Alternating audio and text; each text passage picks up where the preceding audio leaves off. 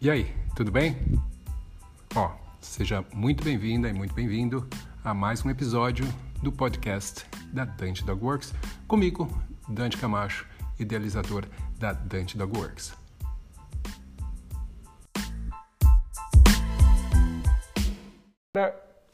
Se você também não me conheceu ainda, não sabe quem eu sou, quem é esse cara aqui falando de flyball e nem o que, que é flyball, meu nome é Dante Camacho, sou criador da Dante Dog Works e estou todo dia aqui com o Cão com Sono, que é essa live diária onde eu falo sobre cães, sobre comportamento, sobre treinamento de cães, tá? Hoje, então, eu escolhi falar sobre um esporte, tá? Esse esporte é um esporte que, para falar a verdade, eu pequei aqui na minha pesquisa em relação a quando que foi criado o flyball. Deveria ter notado isso. De repente eu até faço uma busca aqui no meio da live mesmo. Mas uh, talvez porque eu não considero que tenha tanta importância assim uh, esse dado especificamente. Mas o que importa, o que pelo menos uh, ah, para mim era mais importante é explicar para vocês o que é esse esporte, como ele funciona, como ele é treinado, como que é a estrutura realmente desse esporte. Então, eu vou, uh, enquanto eu estou aqui uh, com vocês, vou explicando, né? Eu vou deixando vocês darem uma olhadinha aqui bem breve. Quem está assistindo no YouTube vai poder ver um pouquinho, uma imagem básica aqui com algumas, alguns uh, takes de uma competição de flyball, né? Então, o que, que seria o flyball? É aquela corrida, né? Uma corrida de revezamento onde os cães uh, têm equipes de quatro cães e eles têm que correr uma linha reta, ir e voltar um de cada vez e fazer alguma coisa. Fazer o quê? Ao final dessa reta, ir lá pegar uma bola, que pode ser uma bola de tênis, não precisa necessariamente ser uma bola de tênis, uh, mas pegar essa bola e voltar carregando essa bola, tá? E daí o outro cão da equipe vai lá, sai correndo e pega a bola, uma bola também, ou seja, as bolas são colocadas ali são ah, reposicionadas, né, uma nova bola para cada cão que vai lá ao final dessa linha buscar essas bolas. Essas bolas elas estão posicionadas então numa caixa, tá? Essa caixa tem um buraco e uh, a, o cão tem que acionar um pedal e quando ele faz isso essa bola é liberada desse buraco, ele pega a bola então e depois ele uh, volta com essa bolinha. É muito importante que o cão ele pegue a bola e ele volte o caminho inteiro, tá? Então, no caso, ele, se ele pegar e soltar no meio do caminho, ou escapar da boca dele, ou não conseguir pegar e voltar correndo mesmo assim, o que acontece é que não conta a ida dele, essa corrida dele. E é muito importante, então, que a gente compreenda. Então, essa é uma das primeiras coisas, né, para se entender. O cão ele tem que descer e a linha toda, pegar essa, a, essa bola e voltar e trazer essa bola até passar pela linha de partida. Então, cada linha ela tem um ponto de partida, quatro saltos e depois a caixa onde estão os, uh, as bolas. Entre cada, uh, cada salto tem mais ou menos 3 metros e entre o último salto e a caixa tem mais ou menos 5 metros. Então você conta aí, daí antes da primeira caixa também tem mais ou menos, antes do primeiro salto tem mais ou menos 5 metros também, então você já dá para ter uma ideia aí, 5, 5 com mais uh, ah, 3 de 3, então dá aí uns quase 20 metros de distância do momento da linha de partida, né, que é uma, uh, geralmente é medida com fotocélula, né, porque os cães vão muito rápido, e o momento em que o, o e o momento da caixa, né, a posição da caixa. Agora, geralmente as pessoas veem, né, o flyball, elas acham, ai, nossa, que legal, meu cachorro vai adorar, tal, porque é relativamente fácil, né, do cachorro fazer. E eu tive já a oportunidade de praticar flyball e eu posso dizer uma coisa, pode ser qualquer coisa, mas fácil não é tá? Realmente é muito mais complexo do que aparenta, né? Porque o que a gente vê geralmente é o cachorro feliz lá correndo, pegando uma bolinha e voltando. E as pessoas acham, bom, meu cachorro adora bolinha, então ele vai adorar esse esporte do flyball. Ele vai achar que é muito divertido. Tem uma grande chance de seu cachorro adorar flyball, porque é realmente um esporte muito excitante e tal. A maioria das, dos cães que fazem gostam bastante. mas tem diversos elementos aí que fazem com que seja um esporte, na verdade, bastante desafiador. Né? Não é só a ideia de ir lá buscar uma bolinha. Isso é um dos elementos. Né? Então, como eu falei, para você, uh, ah, para o cão conseguir fazer tudo isso, então ele tem que sair de uma linha, né? Uh, essa faixa onde ele corre, geralmente são faixas. Pode ser, tem, tem vezes, tem gente, por exemplo, que vai fazer na grama, né? Mas é importante que não seja um lugar escorregadio. Então, normalmente, quando o pessoal faz em lugares fechados, eles têm carpetes, tapetes de borracha, né? Uma borracha específica bem macia, bem fofa, que eles desenrolam e fazem essa linha aí, né? Essa pista para os cachorros correrem, irem e voltarem, para realmente eles terem uma estabilidade ali para não escorregarem mesmo quando eles estão fazendo isso. Isso porque também é porque ah, as velocidades são muito altas, os cães acabam ficando muito estados e desenvolvendo velocidades muito altas quando eles fazem isso. E, obviamente, isso reflete na segurança que esse esporte uh, tem que ter. Né? Como qualquer esporte canino, tem que, você tem que prezar pela segurança. Mas se você tem um piso escorregadio, realmente é uma coisa que passa a ser muito perigosa. Então, tem essa, uh, essa distância né, entre a linha de partida, são uh, quatro saltos que o cão tem que uh, saltar, e depois tem a caixa onde ele vai pegar, o, o, pegar a bolinha. Essa bolinha não precisa necessariamente ser uma bolinha de tênis, tá? Muita gente acha que tem que ser uma bolinha de tênis, mas não. Inclusive, cães muito pequenos podem fazer também. Então, você tem, na verdade, é aberto para todas as raças. Eu vou explicar como é que isso funciona também. É aberto para qualquer cachorro, raça, não raça, tamanho, não importa. Todos os cães podem uh, fazer. E a única diferença que vai mudar, de acordo com o tamanho do cachorro, não é a distância, as distâncias são as mesmas, mas a altura desses saltos. Eu vou explicar para vocês como que funciona isso. Uh, geralmente, a, o salto ele vai ser baseado na altura do menor cão da equipe. Então, as equipes elas têm quatro cães, então eles vão ver, peraí, qual é o cão mais baixinho daqui? E daí vai ser baseado na altura desse cão. Geralmente, daí tem uma medida específica que vai ser baseada para esse cão. Não sei se é a altura do cotovelo, alguma coisa assim que vai servir como base. Então, o que, que acontece? Os times eles tentam encontrar cães que sejam muito rápidos, mas ainda pequenos, né? Pelo menos um do time. Porque daí, se o salto é rebaixado, os outros cães, mesmo sendo maiores, acabam tendo vantagem, porque daí eles praticamente não precisam pular, eles simplesmente têm que correr.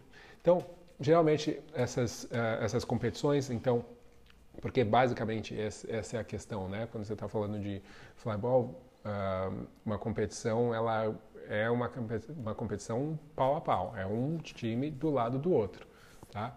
Essas competições então requerem que você tenha as duas pistas um do lado, uma do lado da outra aí.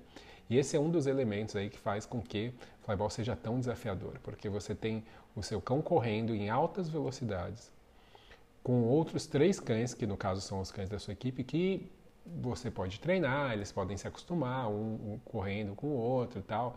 Mas aí tem um monte de cão aqui do lado, logo ao lado, correndo também em alta velocidade. Então, seu cão tem que aprender a focar totalmente naquilo que ele está fazendo, ele não pode ficar prestando atenção nos cães que estão correndo do lado, ficar assustado ou querer perseguir os cães que estão correndo do lado, que não seria uma coisa muito anormal, né? Um cão ver o outro correndo e querer correr atrás também.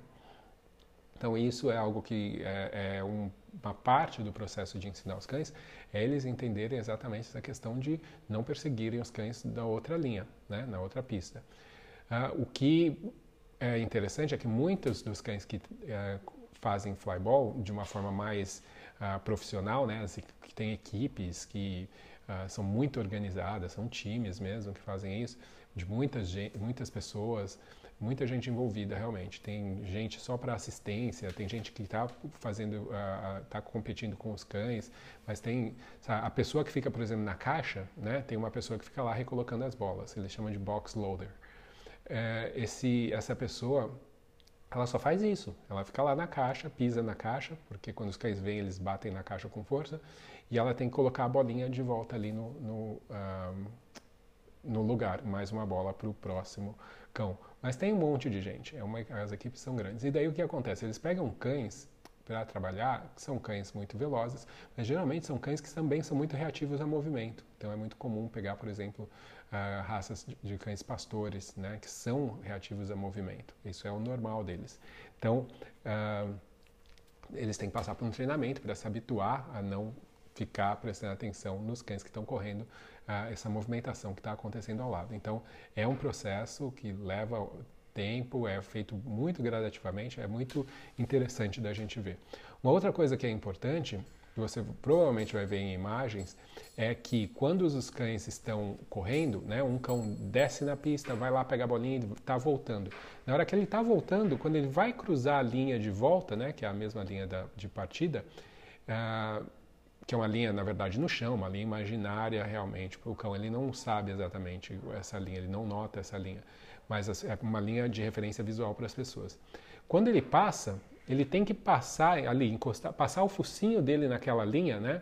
E daí tem uma fotocélula exatamente para isso ser perfeito, essa medição. O outro cão tem que passar, tem que seguir e pegar a próxima bolinha. Então, o cão que vem a seguir não pode cruzar essa linha antes do cão anterior ter cruzado ela de volta. Né? Então, isso é muito delicado. Os condutores eles têm que saber exatamente quando eles vão liberar o cão anterior, o, cão, o próximo cão, e quando o cão anterior vai estar passando naquela linha. Então, eles já têm exatamente, eles sabem, bom, quando esse cachorro tiver pegado a bola e tiver dado um passo, eu sei que eu posso soltar esse outro aqui, porque o tempo dele chegar na linha vai ser um centésimo de segundo a mais do que o outro vai demorar para voltar, sabe? É uma coisa assim, realmente, que a gente está falando de centésimos de segundos mesmo. Então é muito interessante. Daí eles sabem exatamente onde posicionar, quantos centímetros da linha de partida cada cachorro tem que ficar na hora da partida. É realmente algo muito elaborado, assim, bastante complexo. E os cães têm que correr um do lado do outro. Essa, esse encontro que eu falei, né, entre os dois cães da mesma equipe, um correndo na direção do outro, também é bastante complicado, porque não é natural um cachorro ver um outro correndo a 100 por hora na frente dele, de cara para ele, e ficar tudo bem. Então eles têm que se acostumar com isso, eles têm que aprender, porque como os saltos eles são relativamente estreitos, né? Então o cachorro ele vem numa linha reta, o outro está vindo realmente de frente. Quando chega no finzinho, assim, bem próximo, que eles dão uma leve desviada para não baterem de frente um para o outro. Mas os cães têm que estar tá muito confortáveis com o outro ali correndo né, para cima deles. Agora, normalmente, se você vê alguma coisa de flyball hoje em dia, você vai ver que as caixas, elas têm, uh, essas caixas onde as bolinhas são colocadas, elas, têm um, um, elas são de um tipo específico.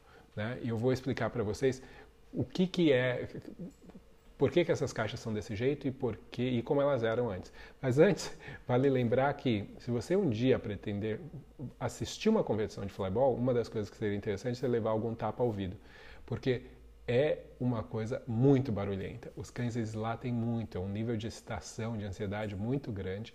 E quando eles fazem essas competições em lugares fechados, então aquilo obviamente fica ali contido, então realmente é, é muito barulhento vale a pena você colocar proteção de ouvido e o cachorro também, se você tiver como colocar proteção de ouvido para o cão, eu acho que pode ajudar. Mas muitos acabam meio que condicionando, né, que esse latideiro e tudo mais uh, faz parte do contexto e acaba sendo uma forma de eles se excitarem, né? Então é, é algo que pode ser também usado uh, para isso. Então muitos times você vai ver que eles ficam incitando os cães na linha de partida ali e para eles latirem mesmo, porque isso é uma forma que eles veem aí como, como se fosse algo contextual que incita o cão a ficar mais estado, mais ativo.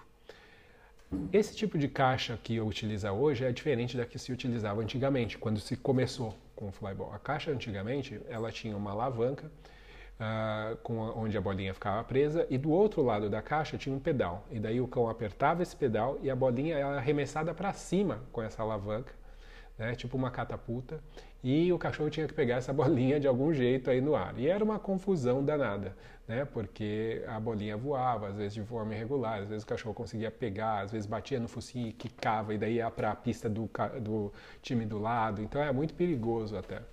Então, uh, eles até tentaram melhorar tal, mas era realmente uh, uma coisa bastante arriscada, né? Aquela coisa da uh, bolinha voando. Então, uma coisa que é muito é, é, normal, faz parte do equipamento do flyball, é que sempre vai ter uma caixa, a equipe vai ter a sua caixa. Isso é interessante. Cada equipe leva a sua caixa, não, tem, não são caixas padrão que todo mundo usa as mesmas.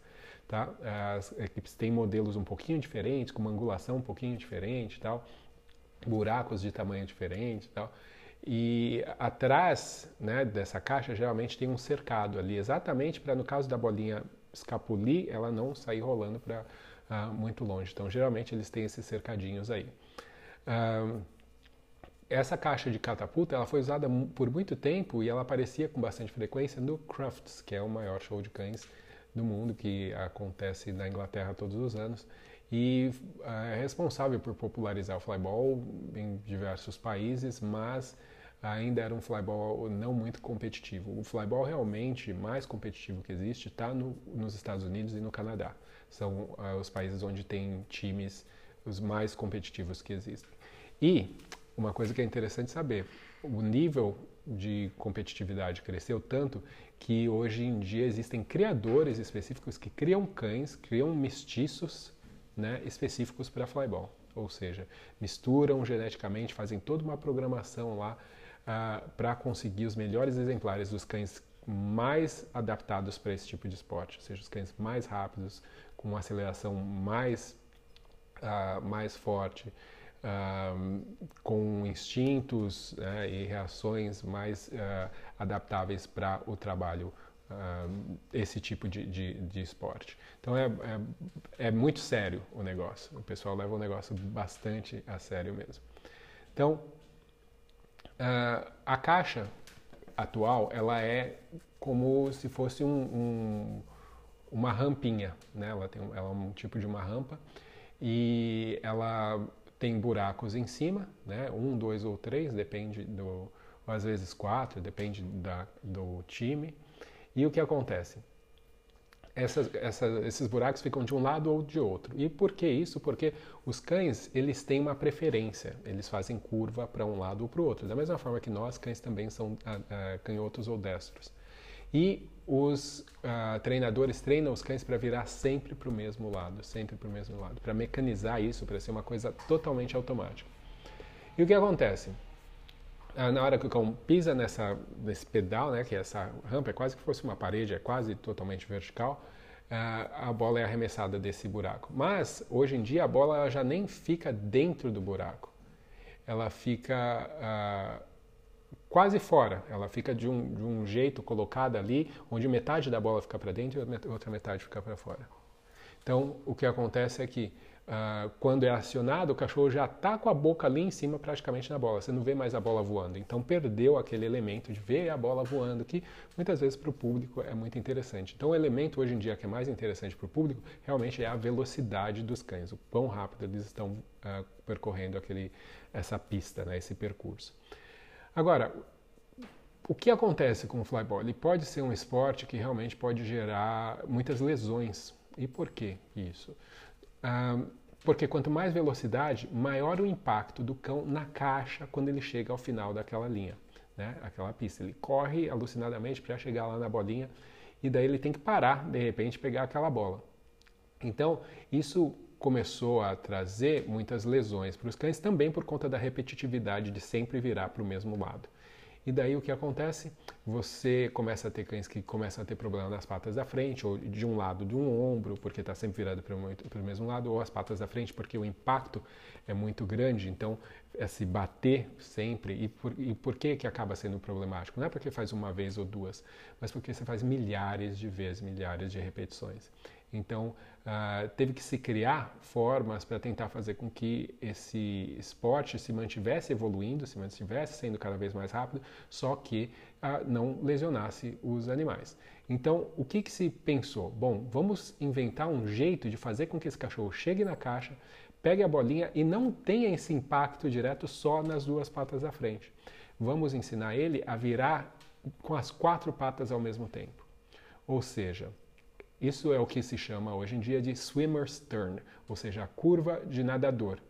Se você já viu uma, um nadador, o que acontece numa piscina olímpica? Né? Ele vai lá, nada, quando ele está chegando perto, ele dá uma meia volta lá e usa até a parede no outro canto para se impulsionar para vo voltar. Né? Em alguns tipos de, de estilos de natação, isso é o que acontece. Então eles pensaram, bom, vamos criar uma forma disso acontecer também com o flyball. Por quê? Se ele coloca o impacto na caixa com as quatro patas, isso fica muito mais bem distribuído, né? essa força fica mais distribuída, então fica menos provável que o cachorro vá ter lesões do que se ele sempre bater só com as patas da frente.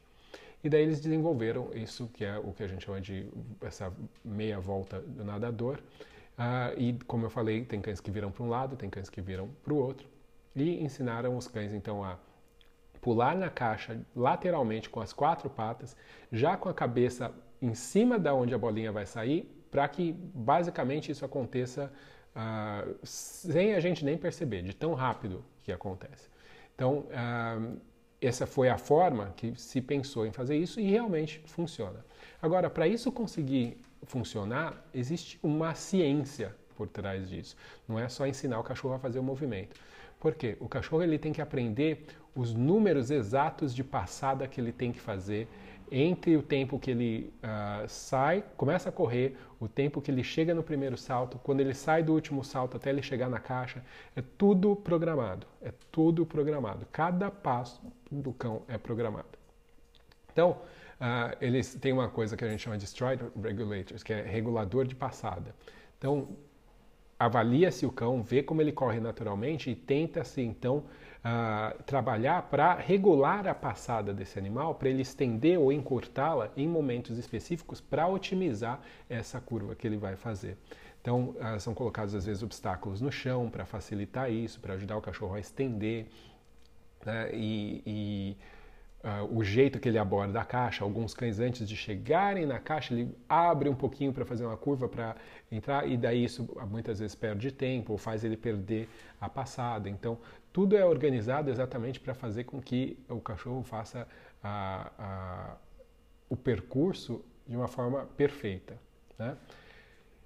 Uh, outra coisa que também é importante é que o cachorro ele tem que aprender a saltar na caixa. Né? Ele não pode, se ele um saltar, ele invariavelmente vai acabar voltando para o padrão que era o padrão antigo, onde eles ah, batiam mais com a pata da frente primeiro, né? E, e as patas de trás não tinham tanta ah, função de receber impacto. Então é ensinado, primeiramente, antes dos cães até aprenderem a pegar a bolinha na caixa, a os cães pularem numa superfície vertical ou quase totalmente vertical, verticalizada assim, tipo uma rampa. E daí os cães aprendem isso, eles aprendem a bater, virar de lado, né? E como tem gente que ensina, por exemplo, o cachorro a pular na parede, né? Pula na parede, você já deve ter visto talvez em vídeos de parkour, cachorros que fazem parkour, faz na árvore isso, ou aqueles que fazem frisbee, né? Que pulam no peito da pessoa, bate com as quatro patas, daí voa para pegar o frisbee. Mais ou menos a mesma coisa, só que você faria nessa, nesse, uh, nessa parede aí, nesse, nessa rampinha, que vai simular eventualmente a caixa. Daí geralmente eles colocam um saltinho antes, né, uma barreira. Geralmente essa barreira vai ser de cor branca. E por que, que é importante ser cor branca? Vocês vão ver, uh, eu vou explicar também. O que acontece é que os, as caixas, vocês vão ver, se vocês verem vídeos, vocês vão sempre notar que elas têm uma faixa branca embaixo. Que é exatamente para na hora que o cachorro está correndo a 100 por hora ali alucinado, ele vê aquilo, ele lembrar do treino de que tinha um, um salto branco ali. Então ele tentar pular sempre acima dessa linha do salto. E uma vez que o cachorro aprende a fazer essa batida, né, mesmo sem pegar bola ainda, isso na verdade é uma parte muito importante do treinamento, porque é uma, um dos pontos onde o cachorro pode perder mais tempo, na hora que ele bater na caixa, receber aquele impacto e voltar. Né? O cachorro ele tem que fazer isso o mais rápido possível. Então a gente treina muito o simples fato do cachorro ir lá, pum, bater e voltar, pum, bater e voltar. Então, uh, mesmo sem bolinha, mesmo sem nada lá, ele simplesmente mecanizar esse movimento. Então, tem muito disso de treinar padrões motores e automatizá-los, condicionar até o cachorro fazer isso naturalmente, sempre repetir do mesmo jeito. Tá? Então, uh, eventualmente, esse mesmo saltinho é usado na caixa. Né? Antes você começa com uma, uma plataforma, uma rampinha, alguma coisa maior para o cachorro ficar mais confortável. Eventualmente a gente vai diminuindo o espaço que o cachorro pula até ele pular simplesmente no espaço da caixa. O espaço da caixa não é muito grande, mas ele passa a ser reduzido se o cachorro tem que focar as quatro patas num espaço específico. Né? Então, Uh, isso é, requer também bastante propriocepção do cachorro tal. E uma mecanização, um acondicionamento muito bom, porque se o cachorro está fazendo isso em alta velocidade e põe o pé no lugar errado e escorrega, por exemplo, isso pode ser prejudicial, pode causar algum tipo de, de lesão aí no cão também. Uh, quando então os cães estão competindo, o que se faz é tirar esses saltos que ajudam né, o cachorro a pular mais alto na caixa e eventualmente fica só aquela faixa branca que faz com que os cães então mantenham o padrão de comportamento mesmo que não tenha o salto ali para lembrá-los, né?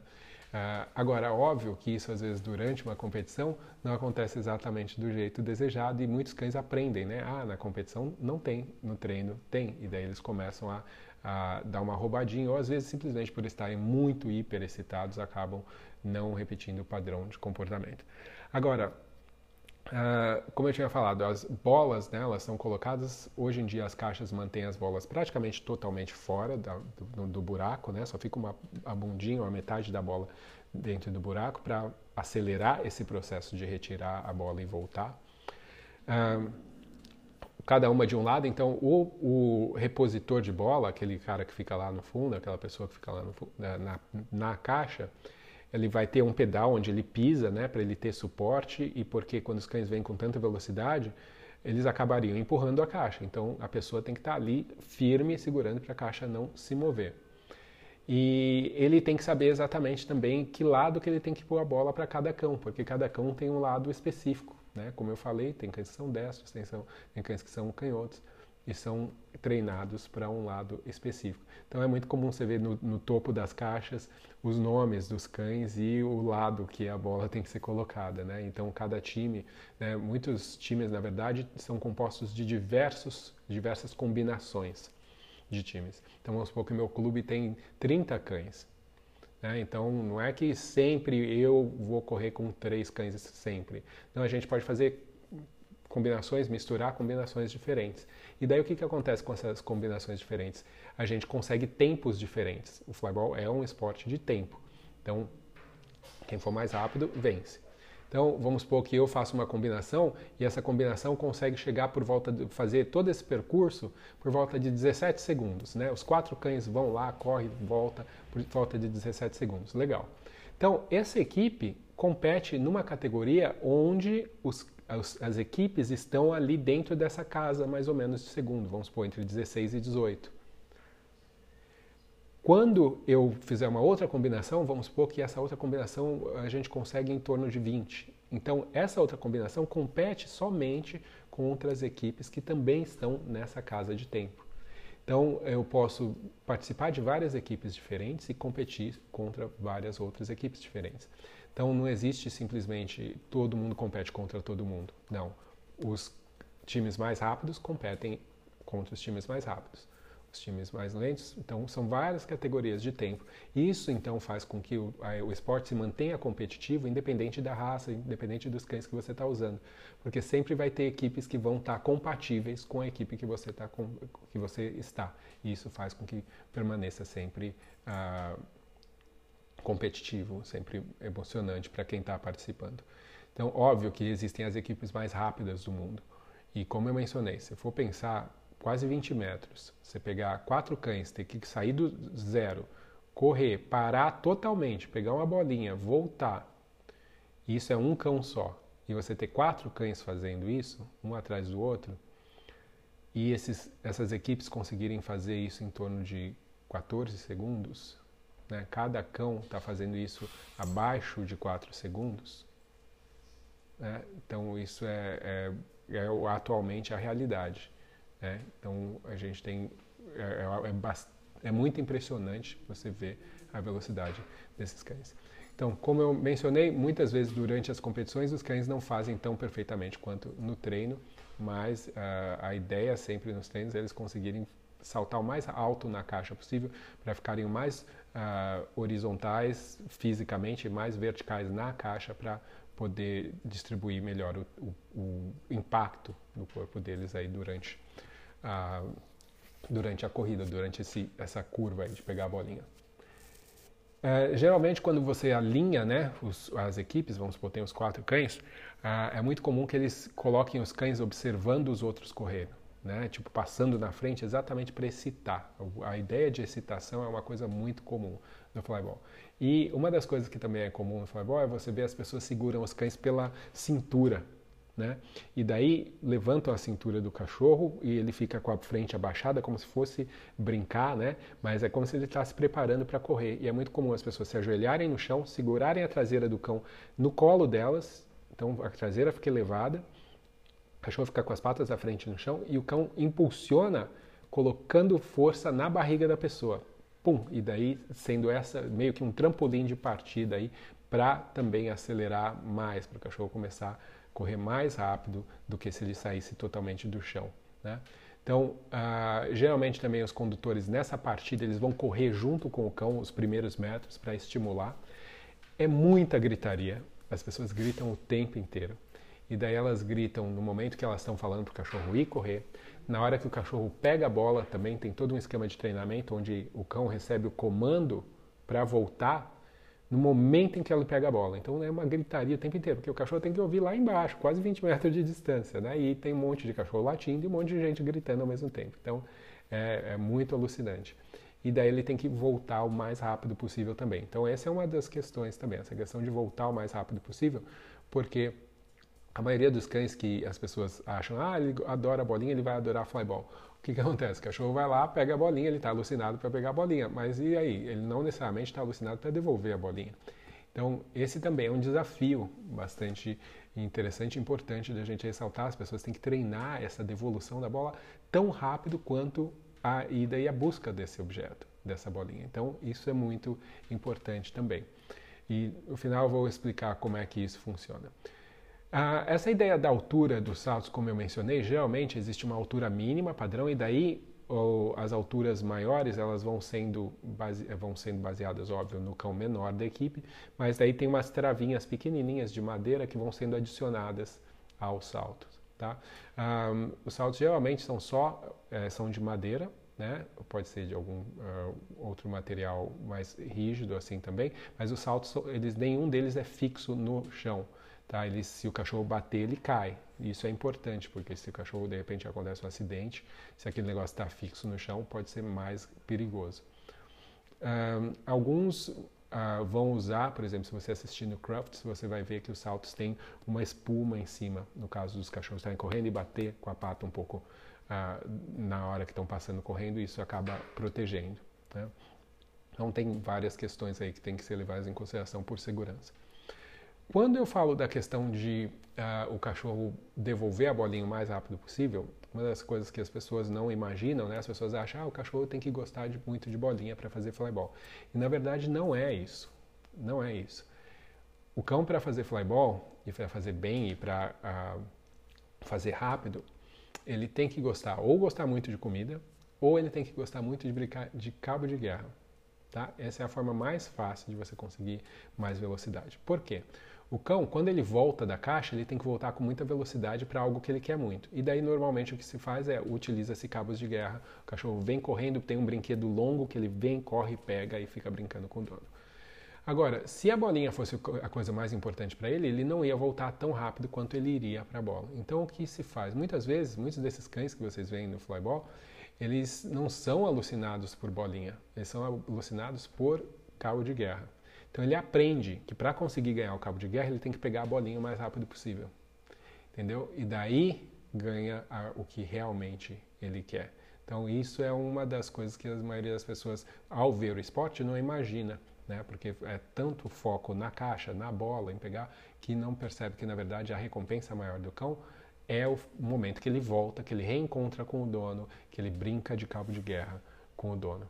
Então, uh, Fica aí só para vocês perceberem né, que nem sempre é o que parece. Na verdade, a bola pode ser um problema se o cachorro tem uma tara muito grande por bolinha. E existe gente que trabalha com duas bolas. Então, vamos supor, o cachorro pegou uma e daí o cachorro é tão alucinado que ele vê você com outra lá embaixo, daí ele volta correndo porque você vai jogar a outra para outro lado. Também pode funcionar mas geralmente esses ambientes de competição são tão alucinantes, tem tanto cachorro, é, tem tanto latido e tanta coisa que não é uma coisa muito segura você jogar uma bolinha ali rolando no chão para o seu cachorro pegar. Então, o que normalmente se faz é usar o cabo de guerra, porque na hora que o cachorro engaja na brincadeira, você basicamente tem controle de novo aí do cão e da situação. Então, uh, ah, para ilustrar aqui um pouco, eu vou mostrar um pouquinho da situação que é isso, né, do flyball, numa competição aqui do Crafts, que é uh, uma competição bastante popular, muito famosa, uh, e vocês vão ver um pouquinho das imagens aqui de algumas corridas. Vejam que os cães eles precisam se colocar bastante distantes da linha de, de partida, né? Não é uma não é uma situação onde eles uh, tão pertinho do primeiro salto. Né?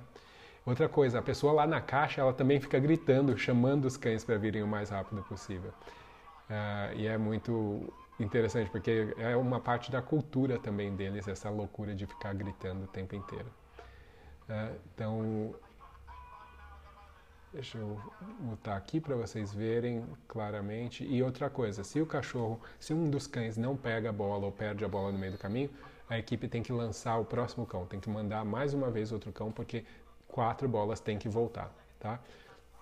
Uh, interessante que o, o, uma das pessoas aqui vendo até comentou, né, a questão de que os cães galgos, né, impressionante a musculatura dos cães galgos que participam e realmente, os cães, uh, geralmente os galgos que são utilizados são os whippets, né? Uh, hoje em dia já tem linhagens que são selecionadas para isso, né? Porque tem muitos whippets que não vão dar a mínima para isso, não vão estar tá nem aí.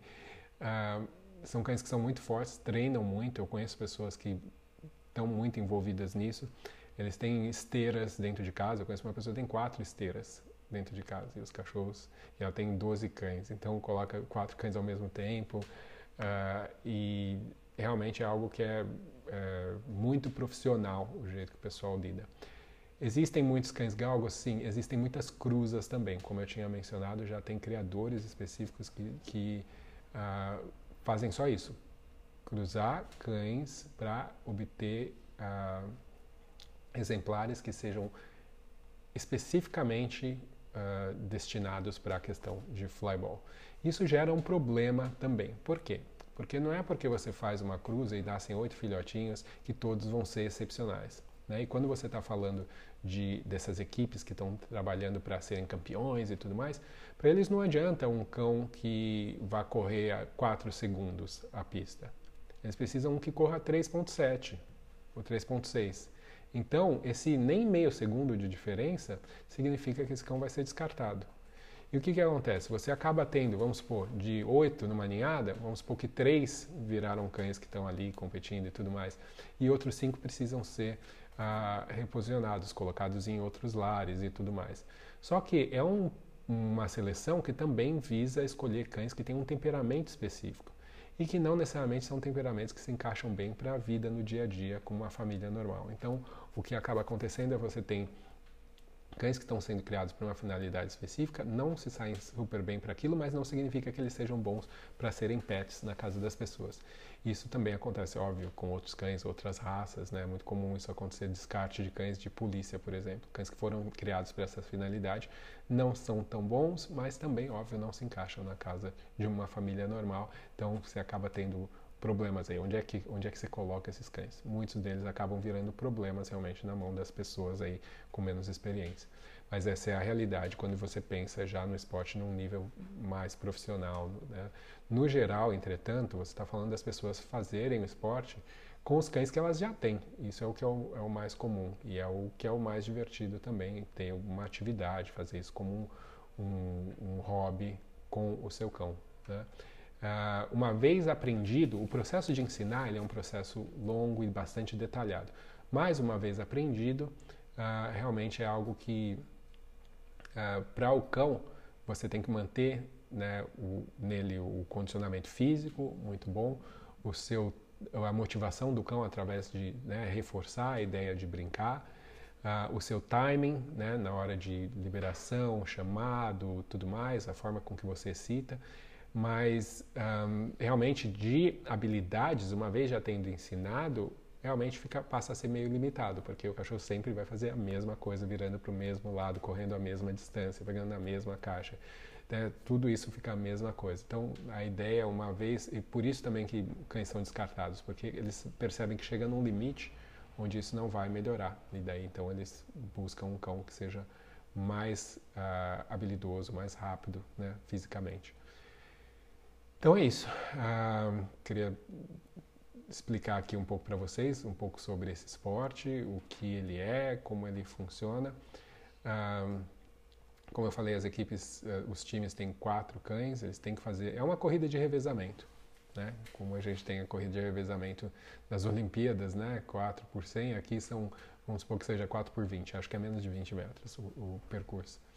Mas uh, é realmente algo, na verdade, 20 metros, não 40, né? Seria ir e voltar.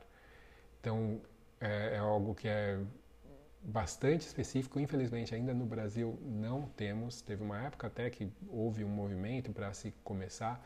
Eu cheguei a ter uma caixa de flyball, inclusive, que tinha um pessoal aqui que fazia. Tem todo um mecanismo específico. Se você quiser fazer, é mais fácil você comprar esse mecanismo e daí montar a caixa aqui. Né? Mesmo que você construa a caixa pelo lado de fora, o, me o mecanismo interno é mais fácil você comprar ele feito.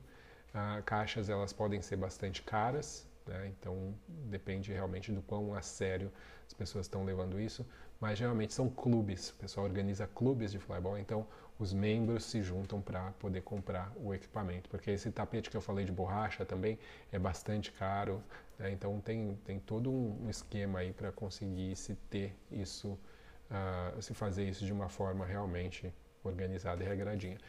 Queria compartilhar mais um pouco a questão do treinamento mesmo, que eu acho que é a parte que para mim é mais interessante e é mais, uh, eu imagino, desconhecida da maioria das pessoas, né? Que só vê os cachorros correndo lá e pegando a bolinha e para que as pessoas realmente percebam, percebam que às vezes parece simples, mas existem uh, realmente muitas particularidades, muitas coisas uh, que têm que ser levadas em consideração quando você está pensando em treinar qualquer esporte, qualquer atividade em alto nível tá? Sempre tem muito mais do que a gente imagina aí.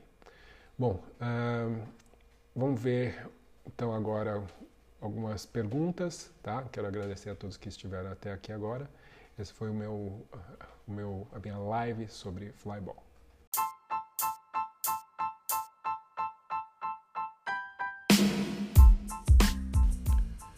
Então, pessoal, esse foi mais um episódio do podcast da Dante Dog Works.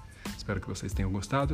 Se vocês querem mais informações sobre a Dante Dog Works, sobre os cursos da Dante Dog Works, é só entrar no site www.dantecamacho.com e lá você vai saber um pouco mais sobre mim, sobre a minha história e também sobre os cursos aí que a gente tem disponível. Eu espero vocês no próximo episódio, então, até mais, um abraço.